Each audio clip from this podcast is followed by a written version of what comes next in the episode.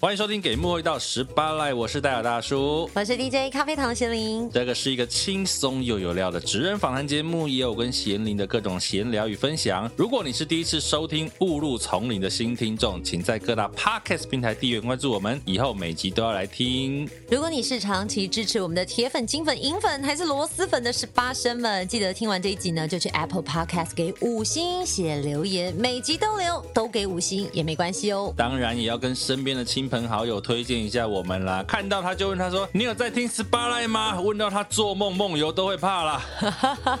你们每个小动作都是让十八赖继续走下去的强大动力哦。拜托拜托，爱你哦，Love you。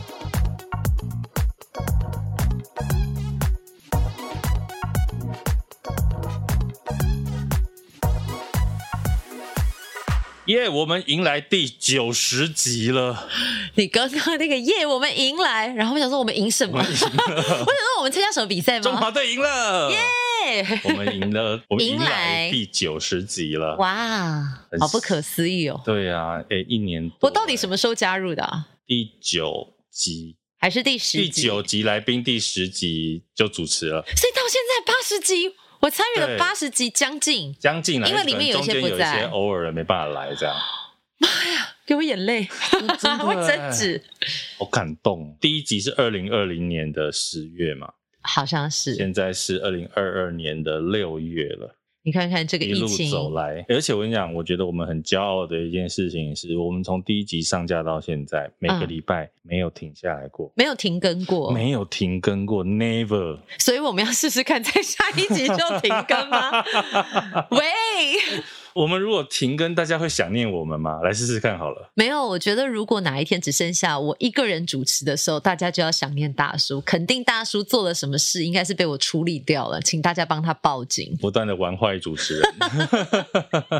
可是我觉得，因为我现在在思考啊，我们这一集第九十，对不对？嗯，在这个，其实我前一阵子分享一句话，小时候看那个漫画，武侠漫画里面有一句话叫做“百里半九十”。这句话的意思就是说，你如果要走一百里啊，嗯、你在走到九十的时候，你只能算完成一半，因为最后面才是最关键的，最后一里路，最后十里路，最后十级，对，会这个步履蹒跚，筚路蓝缕。举步维艰，然后我们还走到老态龙钟，是不是？一定要用成语才又显示我们节目的不凡。成语解析，那你觉得我们最后十集有没有一些有趣的气话或者是玩法？像我自己有想到一些，些，你想干嘛？比如说，我们可以来做一些回顾，但是那个回顾不是说只有播以前的，而是我们现在回头去听。比如说，我们现在回头听贤玲第一次来，天哪！然后听完之后，我们再再来聊现在的感觉。也是可以哦，对不对？我觉得说，反正我都被你玩坏了，我哪有 差？哎，这句话单独剪下来当预告 我都可以。然后还有一个是做 call out，真的打电话给听众吗？对还是打电话给来宾？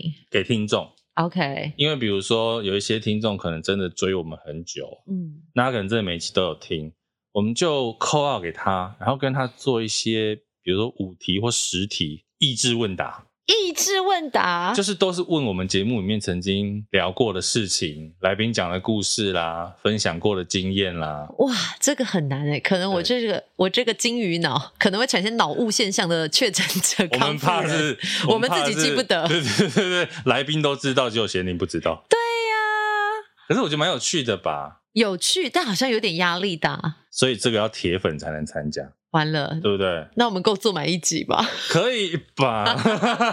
哎，越讲越小声。如果只有一个来报名，我们就问你两百题，我们就专访他。对对对对，就要从这个第一集开始往后。对，我觉得可以做一些这种企划。OK，对，大家期待一下，或者是大家也可以给我们意见啊。哦，对对对对对对，一百集想干嘛？哎，或者是如果啊，我们其实现在可以开始征求啊，我们刚刚讲那个益智问答，或者是参加的就可以来报名，或者是。我们募集，你还希望我们聊些什么样子的内容啊？因为我们现在聊的都是我们自己想聊，对，但我们也没有在管听众 想不想听。有没有什么话题你很想听我们来聊？可以，我们征求题目。好，所以现在我们征求两个，OK，一个就是我们之后可能会有一集，就是 Call Out QA，那你可以来报名，你要参加。可对，然后另外一个呢，就是你可以来提供我们主题，你想要听我们聊什么，都可以欢迎私讯给我们。可以，好吧，IG 或 FB 都可以私讯给我。OK，对，所以这个是我们在即将迎来一百集的一个企划。好，我们双手已经打开。对对，我们欢迎我们的所有十八声，就等你们了。不过除了刚刚讲的这个十八声可以做的事，我们最近收到了我们一个听众 DJ Jeff，DJ Jeff 他送了两张的他的个人专，哎，不是个人专辑，送了两张的迷你专辑来给我们。恭喜！他们的一个乐团叫做下次再说。嗯、然后呢，Okay. 这个团呢其实很有趣哦，他们有点文青风，我觉得。蛮蛮文青痛的，因为我还没有听到里面的东西，嗯、但是光看封面啊，还有整个感觉，字很漂亮哦，字很漂亮，因为他很有 心、欸，我惊为天人。因为 Jeff 他有说他是我们的算铁粉，他跟我们节目一阵子，然后他现在好像还是在世新的电台里面做节目。哇，这还是学生？对对对，你看我们有这么年轻的听众，是不是很感动？谢谢你拉低我们的 年龄。对，然后他就送了两张 CD，上面分别有我跟贤玲的名字，那字真的很漂亮，很漂亮，感恩的心。所以大家呢，如果其实也可以到这个 YouTube 啦，或者是一些，他是上在 KKBOX 跟 Spotify 上面，OK，有他这个下次再说这一张专辑，一个可以推荐给大家迷你专辑，叫做 Oversize，他是在讽刺我呢？可能呢、还是是说我们，我是 over，、嗯、你是 size，OK 啦，oversize，我接受，我最近尺寸也是越来越大。你最近有变胖吗？还好啦，差不多一样胖。我是最近有点不太敢量体重，没关系，对啊，是时候了，你就会知道。比如说去个海边，上衣脱掉的时候啊，就会有那个羞耻感。我明天要去宜兰，然后要去找我一个在开冲浪店的朋友，我就很担心。超晚。对，我就很担心，当我上衣一脱，后来决定想一想，嗯，好，不要脱好了。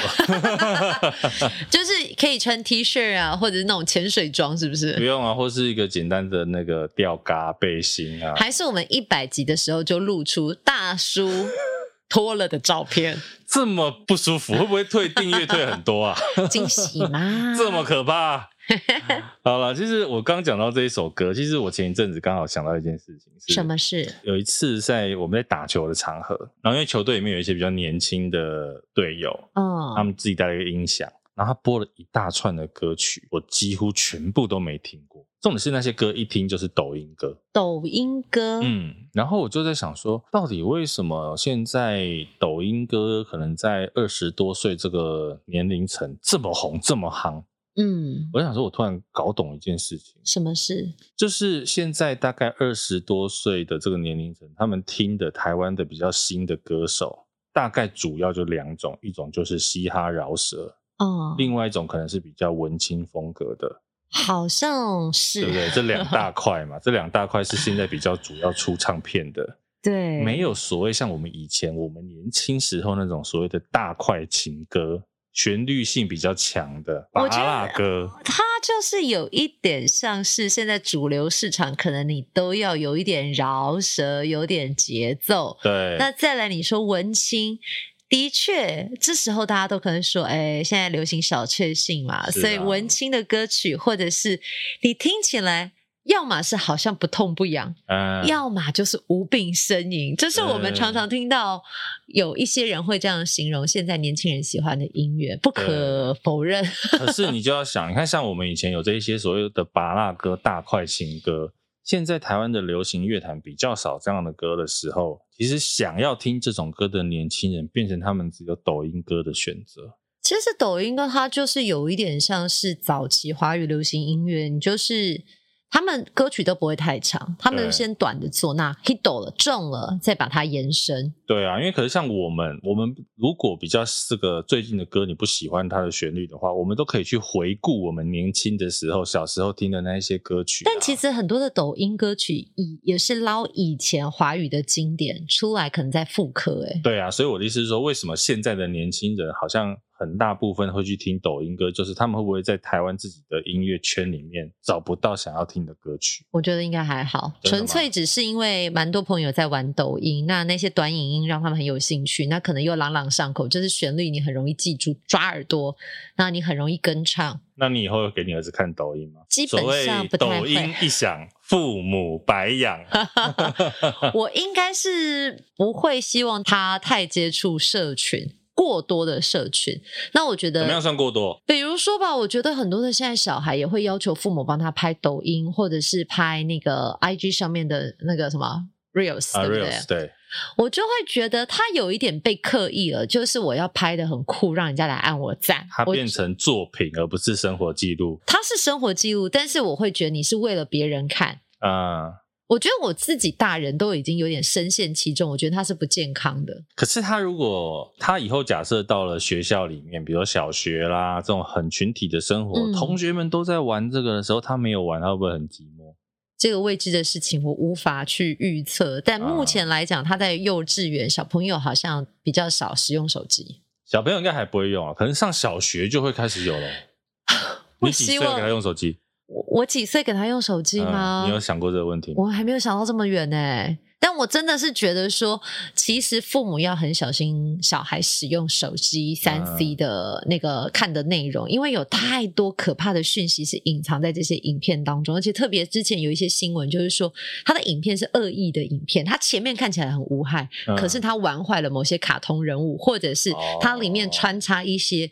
指使你去做一些危险举动。嗯，之前有很多的国外的小朋友因此而失去了生命。你没想到他只是看个 YouTube 影片，像什么？他们做了什么？比如说吧，他就是有点像是什么？你解任务，你不可以告诉别人，然后你可能他最后叫你做的就是危险的举动，okay, 自残啊！Okay. 你会你你敢做这些举动，表示你勇敢。那有一些小朋友他在心智尚未成熟的时候，他接受到这种讯息，加上他可能本来。就是比较没有外界影响力，比如说有同学啊，或者是其他的伙伴，嗯，他就很容易被影片上的讯息带着走。对啊，我觉得，而且小朋友没有判断力。嗯，加上有一些有一些影片，你真的会觉得光怪陆离。它可能前面是很可爱的米老鼠卡通，可是里面它可能是假扮的米老鼠卡通，可是那些米老鼠是做危险的事情，嗯，像是打唐老鸭。就是你知道，那不是十八岁以下小朋友可以看的事，这么可怕。嗯，之前其实，在 YouTube 上有这样的令人站立的米老鼠，它不见得是米 老鼠啦。一个举例，它就是说，很多我们熟悉的卡通，其实它被一些有心人士利用，它已经里面植入了一些危险的讯息。那但是小朋友他没有办法辨别，那大人可能又觉得啊，你就是瞄一眼嘛，觉得米米老鼠或者是随便一个什么卡通，以为很无害，但其实它里面的文字讯息都是有问题的。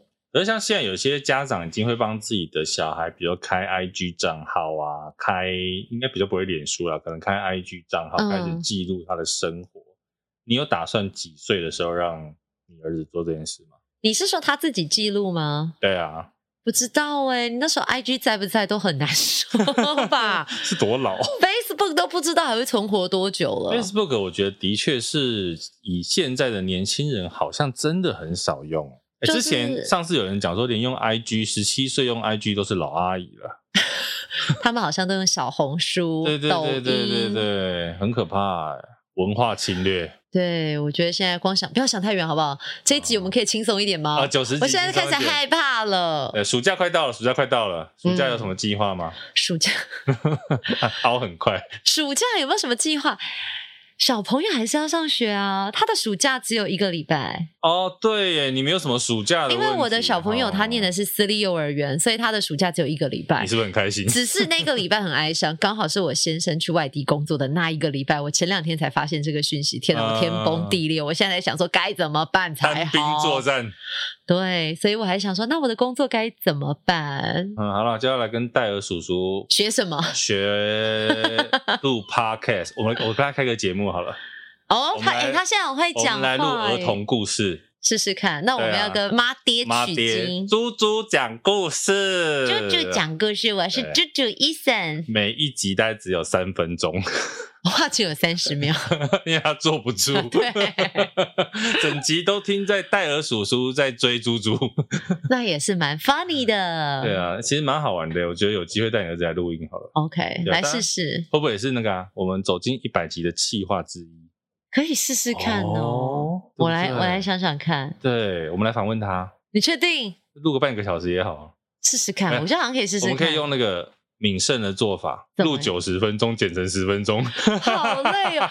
哎、欸，我我自己真的后来啊，我真的觉得顺录是最舒服的状态。当然，你很刻意为了录到一个什么，然后空耗，这个工作对我来讲是一件啊。其实也不见得是空耗，而是说你会尽量在这九十分钟里面录，然后从里面抓出最精华的内容。或者是因为我觉得有时候呃感性的东西需要时间去挖掘，是。可是像有时候我们只是在传递，比如说知识性或者是某一个什么，嗯，它就很好直接切入，你就觉得说哦，你知道它的节奏是什么，很怕拖慢了。好，你回去问猪猪，他想要录什么样的内容？对哈，我们来分享他的那个啊幼儿园生活。你喜欢的妹子，你要一个三岁小孩，三岁又一个月不到的小孩分享他的幼儿园生活，好，我们拭目以待。我们来看会有什么火花。好，而且你前两天不是带他去海边玩吗？要不要分享一下？上山下海，有上山哦。我们去阳明山哦，但是去阳明山也不是真的让他爬山，我们就是到一家餐厅后面有一个大草坪，让他跑来跑去。放电啊？对，放妈妈的电。妈妈的电是被放的蛮充足的，就是放光了。其实我前两天看到你 po IG 啊，你们出去玩，嗯、我觉得猪猪真的变好大哦。它长很快，有没有觉得？真的，它真的长好快。怎样，这一集我们就是已经是猪猪的 猪猪专题。我们现在 call out 给猪猪。哎、欸，小孩，喂，猪猪吗？小孩真的在长，我觉得有一点。自己很很难承受，他很快就长大了。加上我前阵子突然看到一篇文章，他就是说，请你好好的珍惜现在小孩子还黏着你的时光。嗯，因为小孩可能男生到了国小四五年级之后，他就独立自主。你邀请他去哪里，他可能就不想要再黏妈妈。跟女孩子不一样，男生差不多四五年级就有自己的主见。现在的他依旧是那一种。随时随地眼睛一定要看着我，或者是睡觉要拉着我，去哪里一定要我黏在他身边的。因为他撩妹王啊，你要分享他跟你讲那个撩你的那个。妈妈，你的眼睛里面怎么会有我？哇塞，你看妹子听到这个话怎么说的？而且他的脸就是距离我的脸大概只有五到十公分，一直看着我的眼睛。妈妈，而且他笑得很灿烂。妈妈。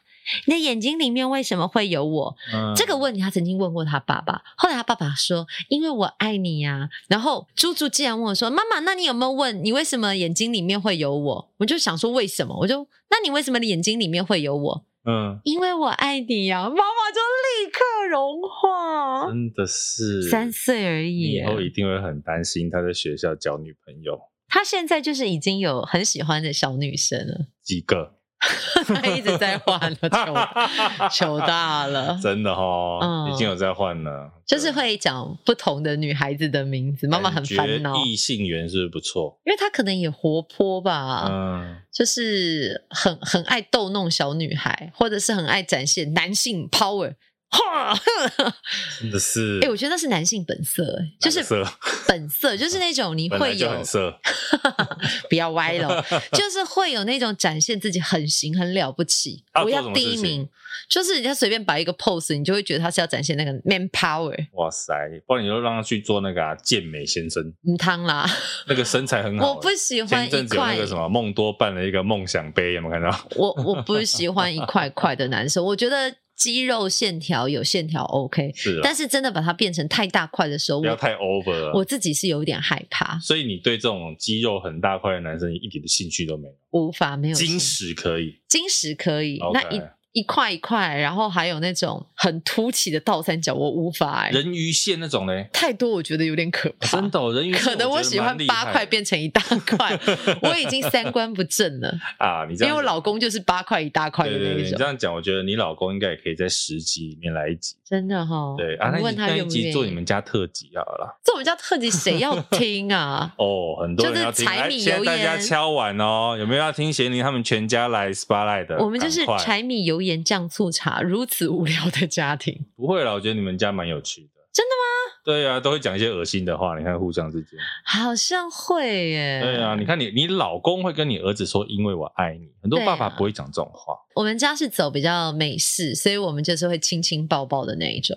真的哦，嗯，因为会希望小孩是在个充满爱的环境长大，能给他很多的力量。你会不会怕把他养成妈宝？我曾经想过这件事情，但是我后来发现，这是一个人生在训呃培养安全感基底的时候。嗯，可是如果你一直觉得说你给他很多的安全感，他会变成妈宝，那你也太看清了自己的孩子。因为我觉得还是跟那个学习过程有关。妈宝是什么？叫妈妈，你随时就帮他把事情做好。嗯，但是他叫妈妈的时候，是我陪着他一起完成，并不是我帮他做。所以，如果以后他的大学毕业纪念册没有他的科系，你会去跟媒体投诉吗？你是说那个台大的新闻吗？对，这个东西我真的有点不解，就是妈妈看不到毕业纪念册有小孩的科系，跟媒体投诉，你该投诉的，或者是我觉得那个有两个逻辑是，你该投诉的是学校，你应该去问学校为什么。这些科系没有在里面，这个是第一个关卡吧？你投诉媒体有什么用？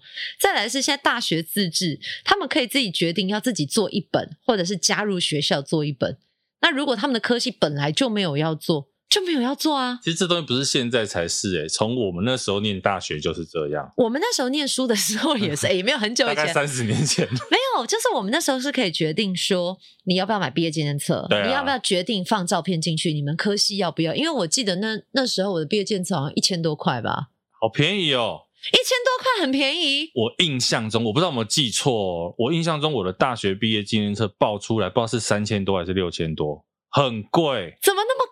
我不知道，我不知道。我对不起哦，可能正大的比较厚。你也知道我们华范哈，就是所有的科系加起来不过两千多人。那时候我在念的时候，你们会不会因为人数多比较厚？你们有几个系，你知道吗？我忘了，忘记，因为我们好像三四十个系，我其实也忘记了。可是呢，我就记得就是好像三千多块、六千多块，我没有买，好贵哦。超贵，然后重点是你就会觉得说，就像贤玲刚刚讲的，以前大学其实有个叫毕联会的，他们就是负责做毕册的。对，那你好像班上好像会抓几个人去做你班上那几页，对，就系上那几页。哎，那一本这么厚，里面全部都是我不认识的人，我到底干嘛要花了好几千块买这本啊？这个这个逻辑跟说法，那时候其实我们在买毕业纪念册也是有人这样说，对。但是后来我决定还是选择买了，是因为我觉得呃一两千块的东西就是至少是一个回忆。你现在不买还真的没有。是。可是当时我们有同学，你能说他聪明吗？也不是，但是他的偷机方法，我我真的他去彩色影印，真的哦。我想说，哇哦。但我自己没有这样做，因为我还是想要保有一本完整的。你要人生 人生能念四年的学校。那你毕业那天毕业典礼你有去吗？有啊，我没有去。嗯，为什么？我跟你讲，我很妙。当初我觉得那个你睡过头吗？不是不是，我本来就没有预计要去。为何？我记得好像本来有一天毕业典礼之前就安排一天拍所谓的毕业照啊，然后呢学校就会带一堆那个学士服来。然后一百块之类的吧，对啊，就租借然后拍照，拍照。然后我想说奇怪，你知道那时候很爱想着有的没的，就奇怪，我不是真真确确的念完四年，我是大学生了嘛？嗯，我为什么要 cosplay 成大学生呢？这就是学士服啊。对，所以那时候其实我当天我也没有租这个，然后我就我一样跟很多穿着学士服的同学拍照啊，然后就没有特别租。然后毕业典礼那天也觉得说干嘛要去呢？然后我们整间宿舍就一起睡到中午。本来就没有预期要去，那我现在问你，你会后悔吗？不会，因为我说真的，我觉得毕业典礼真的是行礼如仪啊。如果它是一个有趣的毕业 party。我们可能就会觉得，哎，可以去一下。我在想，会不会是因为你的学校人数比较多？那我们学校，我们系上人数因为少，所以同学其实感情都还蛮紧密。那穿学士服跟毕业典礼，它像是一种仪式感啊。就像我们新生训练的时候，大家齐聚在那个殿堂里面，然后毕业那一天又同样的场地。可是我们穿上了学士服，然后拿着那个向日葵花束，嗯、感觉是蛮感动的耶。是啦，可是我觉得哈，我这个人可能对于仪式感真的还好，然后偏偏我来做这个工作，对，你就是帮人家制造仪式感的工作者，公关。所以自己做到仪式感，反而就觉得嗯，好像你们还好就这样啊。太形式主义的我不爱，可是我又很会做形式主义的东西。哇，欸、这个我我这个人蛮矛矛盾的哦。但说真的，我的确没有想过说学士服我要不要租借，我不要要不要参加毕业典礼，因为我觉得对我来讲，它就是是啦好，好像是在存在在那个。学期里面，对，我觉得还有一种，你知道，就是大学生大屁孩，然后就说，嗯，我这样很屌，很有想法，有，What's up？但是你这个思维没有错诶，因为你你这个论点说法，就让我想起来，我前阵子因为刚好在那个人文会，我们另外一个 podcast 访问一个制作人，那他因为他的专辑就是叫做《燕春阿妈》入围了金曲奖，嗯，那时候我们问了他说，诶金曲红毯要穿什么啊？然后他就说，呃，可能就是穿一般的礼服或怎么样。另外一个伙伴就问他说，诶，为什么不想穿原住民的族服？他就说，我就已经是原住民了，为什么我一定要刻意穿族服证明我是原住民？嗯，那一刻其实也有敲醒我。嗯，所以刚刚你那个论点就是说。我已经是大学毕业生，我就是毕业生，为什么我要证明我自己再穿上那个学士服，嗯，才能证明说我是毕业生？很像道具服，其实应该这样讲。我觉得你刚刚制作人讲的也没错，但是呢，很多人他可能走红毯，他想要穿原住民族的服装，是他想要彰显自己的背景，彰显自己的出身。这个是就是很微妙，就是他当下的确让我思考说，哎，为什么我们需要用一些符号来证明我们些什么？对，而是如果你真的可以不需要这些符号的时候，才代表我们真的有所谓的呃共融。应该是说，我觉得有时候我们讲到共融这个字，好像是要把别人变成我，我变成别人，而是说我们怎么样共存，就是我们可以各自百花齐放。或者是说，其实因为当他有这个荣耀的时候，他穿上这个衣服，他觉得是荣耀他的背景。但我现在也不知道他到底会不会穿，因为当时他是这样跟我说的。或者是有一些，比如说是符号上面的融合也不错。比如说他可能穿的是我随便的讲西式的西装，嗯，可能但是头上有一些头饰是属于原住民的头饰。但这个超尴尬的，因为这个。这个啊，在有一些呃传统的认知，他会觉得说，传统的符号它就是一个代表，嗯，你怎么让它不伦不类？它很微妙，它就是在于你会不同的角度、嗯、不同的切角去看到不一样的诠释。可是我觉得都没有错，因为你互相这样激荡，其实可以让大家更有呃想法，那个思维脉络会更清晰。可是因为传统这件事情要突破本来就不容易啊，传统到底需不需要被突破呢？大哉问。是不是？你看，光这个我们就可以讨论一集。那你觉得可以吗？应该吗？比如说什么传统？比如说，你说我们就举刚这个例子嘛。嗯，这个原住民的服装能不能跟西式的服装去做融合？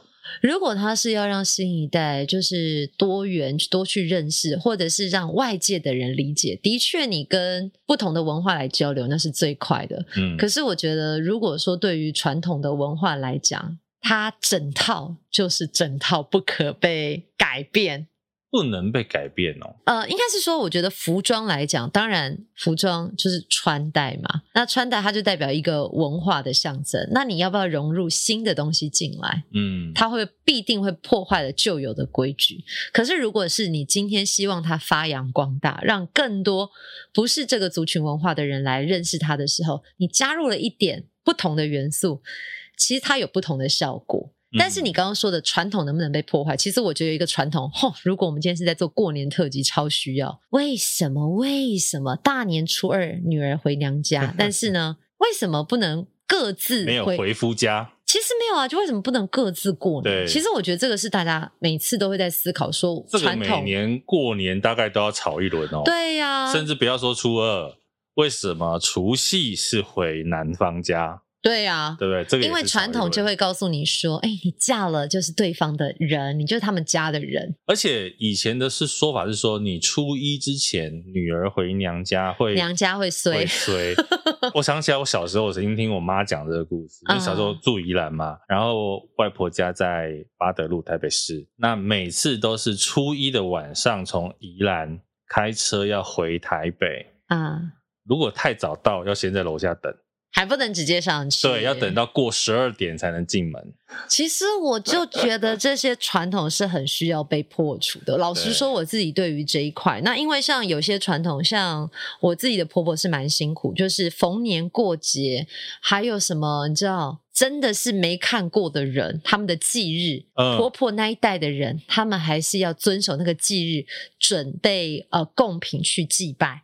是婆婆的长辈吗？还是平辈？长辈，OK，所以婆婆根本也没有看过这些人，嗯、这些人也不知道坐骨上天堂多久了。是，可是你依旧是要遵守那个传统的文化，他们要回到那个祠堂去祭拜，嗯、还有他们每年就是过年的时候，除夕前一天也要拜一个什么拜天公，隔天早上又要再拜一个什么早上的土地公仪式，嗯，中午又要再拜一次，隔天又要再一 round。嗯，我过年的时候就看到我先生跟我婆婆他们一直在忙碌，就是无止境的拜，一直在拜。可是你问他们为什么要拜啊？不知道，以前的人就说要这样拜啊，不然不这样拜，那些长辈会生气。可是这件事情未来会不会在你们身上？我其实都有蛮直接告诉我婆婆说，以后的我绝对不会做这件事。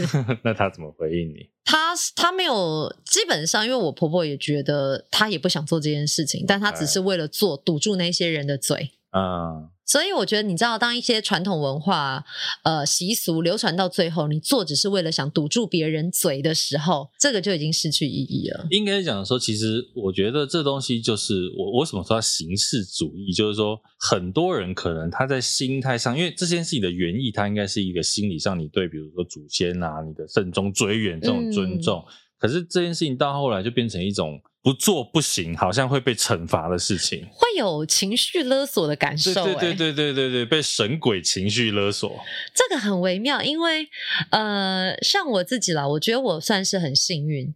我先生家他们还有一个很特殊的仪式，是什么？呃，是他妈妈那边的长辈吧？嗯，他们大概在大年初二或者是初三。大概早上七八点，也不知道为什么是那个时间，他们要去扫墓。但初二、初三早上要去扫墓。对，他们扫墓的时间大概是那种呃，可能六六点多大家起来，嗯，然后七八点去墓园集合，那就是稍微打扫一下，然后在现场跟祖先一起吃早餐，陪祖先过年的意思。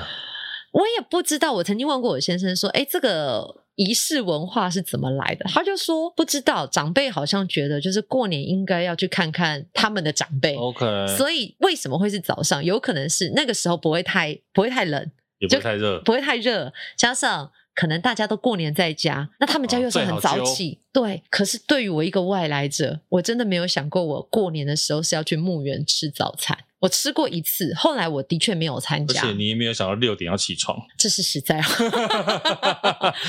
早餐早餐吃什么？就是随便路上买的早餐。美而美，我真的是清粥小菜，像是包子、豆浆那一类。可是我真的说实话，我就是觉得说过年你给我拜祖先、拜神明就算了，你去墓园吃早餐，那个形式上一起用餐，我我就是很难接受。所以。真的，大家有围着墓一起吃包子，就是在那个墓碑墓园前面站一排，然后会有长辈念悼词，嗯，然后大家可能鞠个躬，或者是就是鞠个躬，因为他们也没有拿香。在于，呃，就是我们在他们面前吃啊，然后吃完早餐的东西收一收，哦、但是他们也会带一些，比如说水果贡品去，是是是是是，就。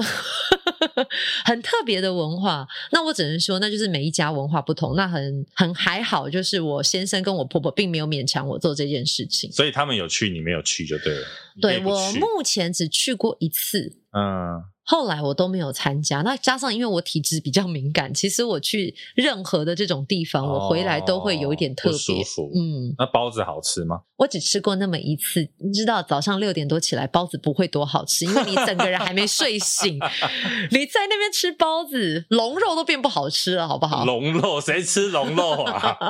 变色龙的肉。你看这个是不是我说就是很需要破除的？其实是啦，我觉得尤其。你说过年这个又牵扯到男生女生，那因为早期毕竟是父系社会，所以它会有这样一些规矩在里面。嗯、那这件事情的确，我觉得这个是需要时代时间去改变的。对啊，或者是就是先说好。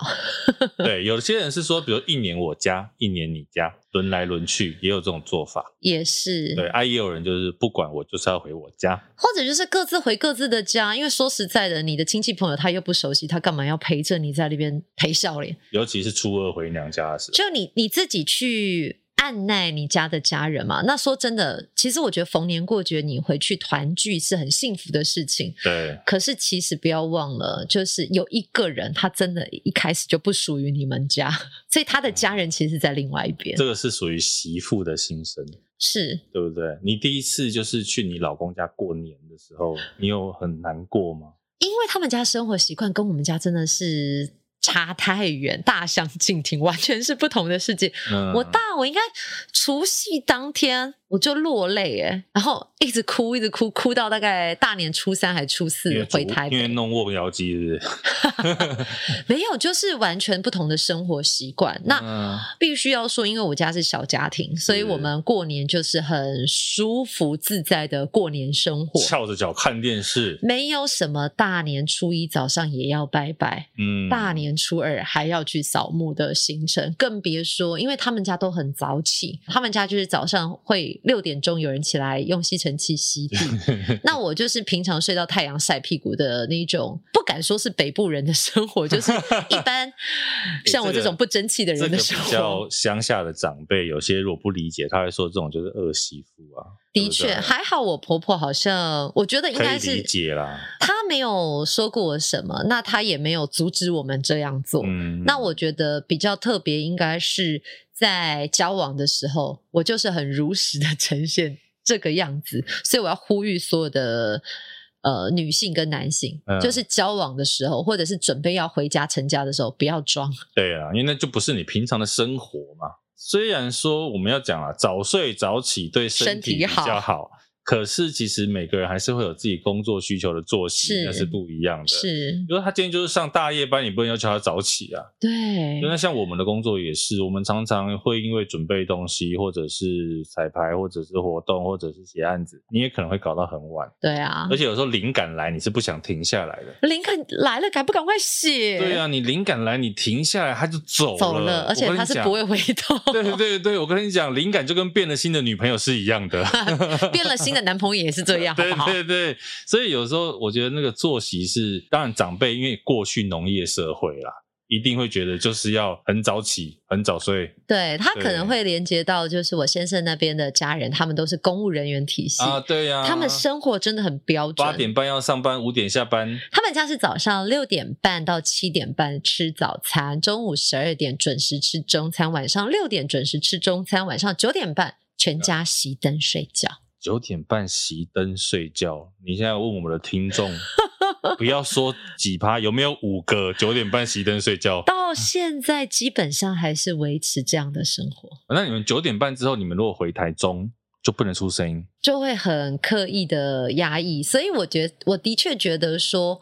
呃，就是我先生，因为离家工作也好长一段时间，所以他的作息是跟我们比较，就是我们现在自己特别。他也在这个行业啊，所以合理啊。对，欸、所以他回家的时候，你老公如果九点半之后就不接电话，你看他会少多少 case？他可能会被追杀吧？人家以为他发生意外了。对呀、啊，所以其实这真的是，我就是工作作息啦。是啊，能早睡早起我也要啊。对对，如果你今天让我这个可以六七点起床，过着这个恬静的生活，好像也不错。我跟你说，成型人会跟你说，那是你的选择，你要跟不要而已。你可以晚上来跟我们做事做做看啊。所以你看嘛，其实我觉得就是呃，每一个观点或者是每一个做法都有它的追随者。那就是看你自己要不要成为这样的人。对啊，所以你现在调整作息调整的很好。我努力中，你有看到我的黑眼圈吗？好像有一点。不过像我最近也是啊，其实我现在有有一些坏习惯。什么？你的坏习惯是什么？如果累的话，有时候你大概十点多、十一点就会睡。嗯。有时候会睡到大概一两点就会醒来，然后就睡不着了。你醒来之后是不是第一件事先摸手机？是啊，我跟你讲大忌。我后来发现，只要你中途睡醒，你摸了手机，开了蓝，就是手机那个蓝光，有蓝光的刺到你的眼睛之后，你大概要在睡觉，又要在半小时、一个小时、两个小时以后。没有，可是因为我会这样，我会醒来，我会再躺一下，真的睡不着了。我就起来开始滑。你没有真的睡不着，是因为你真的觉得我要摸摸手机，然后一摸你看到什么就止不住，然后真的睡意就会全没。真的哦。因为我有 几次也是这样，我跟我先生那一天两个人好像也都蛮早睡的吧，九点十点就哄小孩哄到，不是小孩还没睡，我们俩先睡着，真的也是一两点起来，然后你下意识就觉得哦，我昨天好早睡哦，那我看一下手机现在几点？你知道那一看，你根本不需要看，看时间也不行哦。你根本不需要看时间，外面天都黑的，你就知道你还是要继续睡觉。也是，不要给自己借口，好吧？懂了吗？我下次试试看，是不是？你给自己借口，你就是看了，然后你就会想说啊，看一下 Facebook，啊，看一下 Line，啊，看一下什么？对啊，因为然后每次睡着都是三四点以后的事，就会 恶性循环。还是我们这集要变成健康的节目？咦，太扎捆哦！看有趣吧？有趣，有趣，有趣。生活的闲聊杂谈，有时候是最粗鄙的。对啊，其实我觉得听众们应该也习惯我们有的时候偶尔一个月来一集这种不按牌理出牌，不知道在干嘛的东西，会吗？啊、就是交流啊。对啊，算是陪伴大家啦。你知道观点有时候不是那么有机会让你讲，那可能或许有一些听众朋友他的观点跟我们一样，也或许不一样，嗯、但是呢，没关系，你理解就好。对啊，不一样没关系，你可以好好的来跟我们沟通你的想法。最近还有人跟你沟通吗？最近还好啦，最近可能那个没那么红了。开玩笑啊！人生是不是就这样起起落落？对啊，我觉得这个就是我们心态上自己去做调整。那你自己觉得，呃，上了首页。有什么差异吗？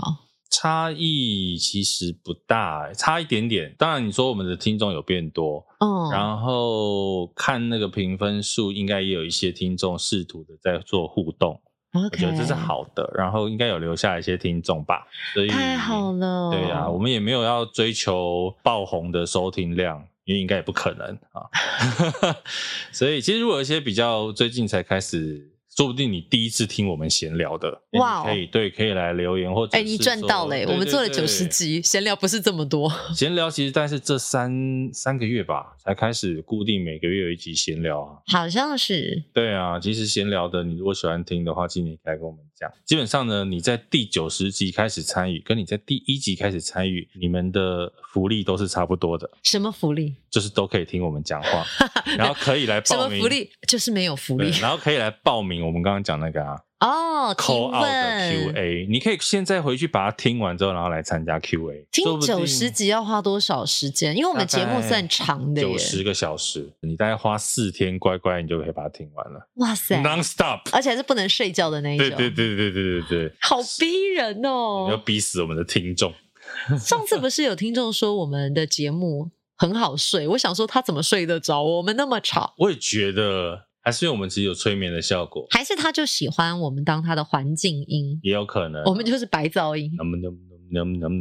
哦，这个好可哎，我很怕这种旋这种频率，怕那个念经的声音啊，我很怕念经，真的哦，听听锵锵的我也不喜欢，还是我骨子里就是个妖孽。就哎呀哎呀哎呦，我你在念，我要跑出来。白素贞，白素贞啊，端午节已过，对对对，这叫什么节？中元节啊，中元节，那你的节日？为什么？我我真的很不喜欢那呢那种声音，我会怕哦，超怕。我跟你讲，我儿子有一个那个儿童的学习本，叫做《Food 超人》。《Food 超人》里面有 A 啊、呃，就是英文 A B C，念 A B C，也有念 b p m f。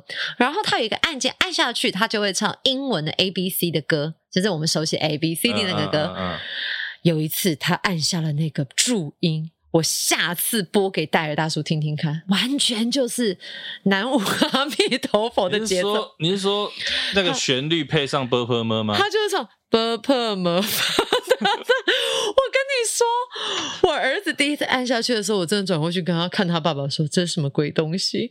我我觉得那个旋律很可怕，我下次播给你听。佛经的旋律，我不知道是不是佛经，但是那个旋律就是压低的频率让我很不舒服。哦、但是富的超人很可爱，就是长得像一个小笼包的超人。嗯，我们买了他很多的儿童教具，本集没有业配，我都自己买的。OK，去好事多买。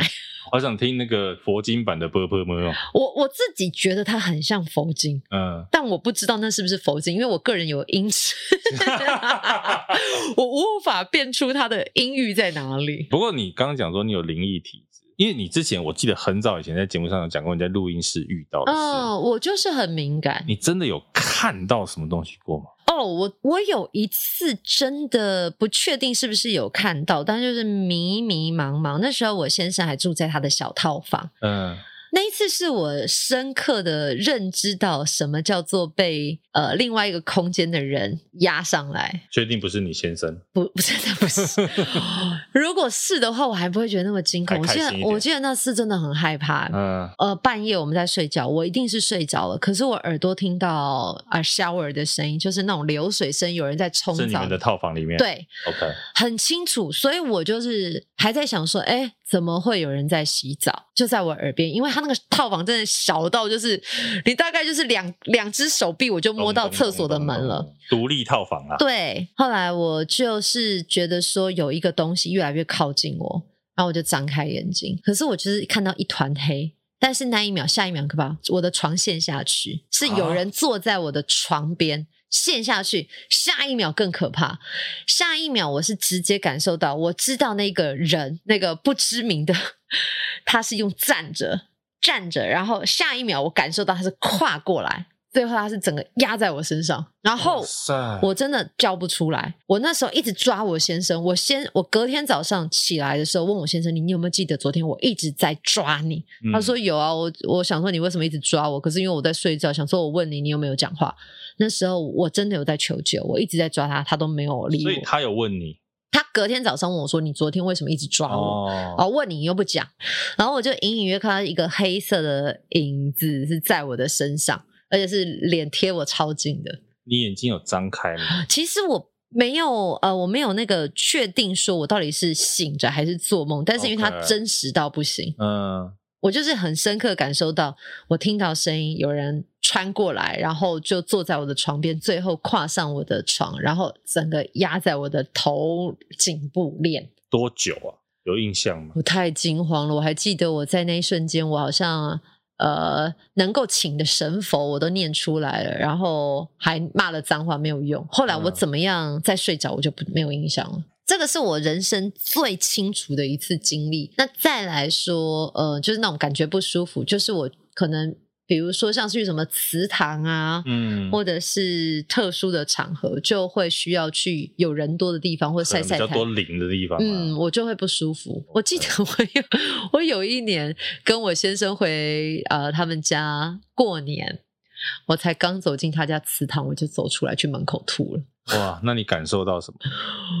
我就不知道，就很想吐，我就出来吐。我没有怀孕哦，嗯，我先生也，我确定。哦、那时候我先生也吓坏了，因为他们家祠堂是那种百年古迹，嗯，所有的祖先都在里面。那所有的祖先就是你会看到哇，密密麻麻的牌位，嗯嗯，再来是墙面上。有很多的照片 哦，而且都是一尊一尊的大头照，嗯，而且是可以看到是那种黑白照片，嗯、是清楚五官的。但是因为祠堂嘛，就是那种古厝，所以就是昏昏暗暗，也不是说太清楚，嗯，我就吐了。可是我在想，那时候会不会是因为我可能是新嫁娘，就是第一年。嫁进去，他们想说你到底是谁呀？下马威不是，他们想说你谁呀？亲门打火来我家。那时候结婚了，那时候刚结婚，然后还没有去，可能还没有拜拜还是怎么样，我不知道。嗯，立刻就有反应。可是有可能跟体质有关系啊。有可能。对啊，因为我有一次，我其实没有真的遇过什么，可是我有一次是录影录到整个人很不舒服。嗯。那个时候是在光启社，就是哦，你知道那个地方哦。光启社也是相当有名，东区的一个老摄影棚。嗯，然后呢，曾经在你知道它那它那一栋里面有很多摄影棚，嗯，其中一个最大在 B 地下，对，地下四楼。我以前在那边录影 录过一阵子。嗯，我有一集录到晚上十一二点吧，好像，嗯，开始整个人非常不舒服，你会觉得整个人非常累，然后一直想要打哈欠，然后甚至想要哭，想要流眼泪。对，你真的非常非常不舒服。然后那个节目因为是跟那个许孝顺顺哥，哦，那我们中间，嗯、对我们中间在换场的时候呢，他就来帮我处理了一下。哇，那他的处理方式呢，其实很有趣。他也不是做什么法事，他就开始拿他的三只手指头，嗯，然后开始在我的手的每个关节、手肘的地方开始狂打，嗯，比如说这个手肘的地方，很像人家在拍沙。对，然后跟肩膀的地方，嗯。拍到我全身出汗，一直在大流汗，嗯、然后每一个这个点啊，我、哦、青超深的黑色，对，然后打到是真的很痛很痛，而打完我就好了。好神奇哦！对，那个真的是我，我应该真的最不舒服是那一次。哇，我全身起鸡皮疙瘩。然后十八声现在他说，我不是来听一些快乐的节目吗？怎么现在我全身也起鸡皮疙瘩发抖了？十集在讲鬼故事这样。其实还好啦，没有真的遇到。我个人来，可是你看那个棚你也听过很多，对不对？对，对不对？因为。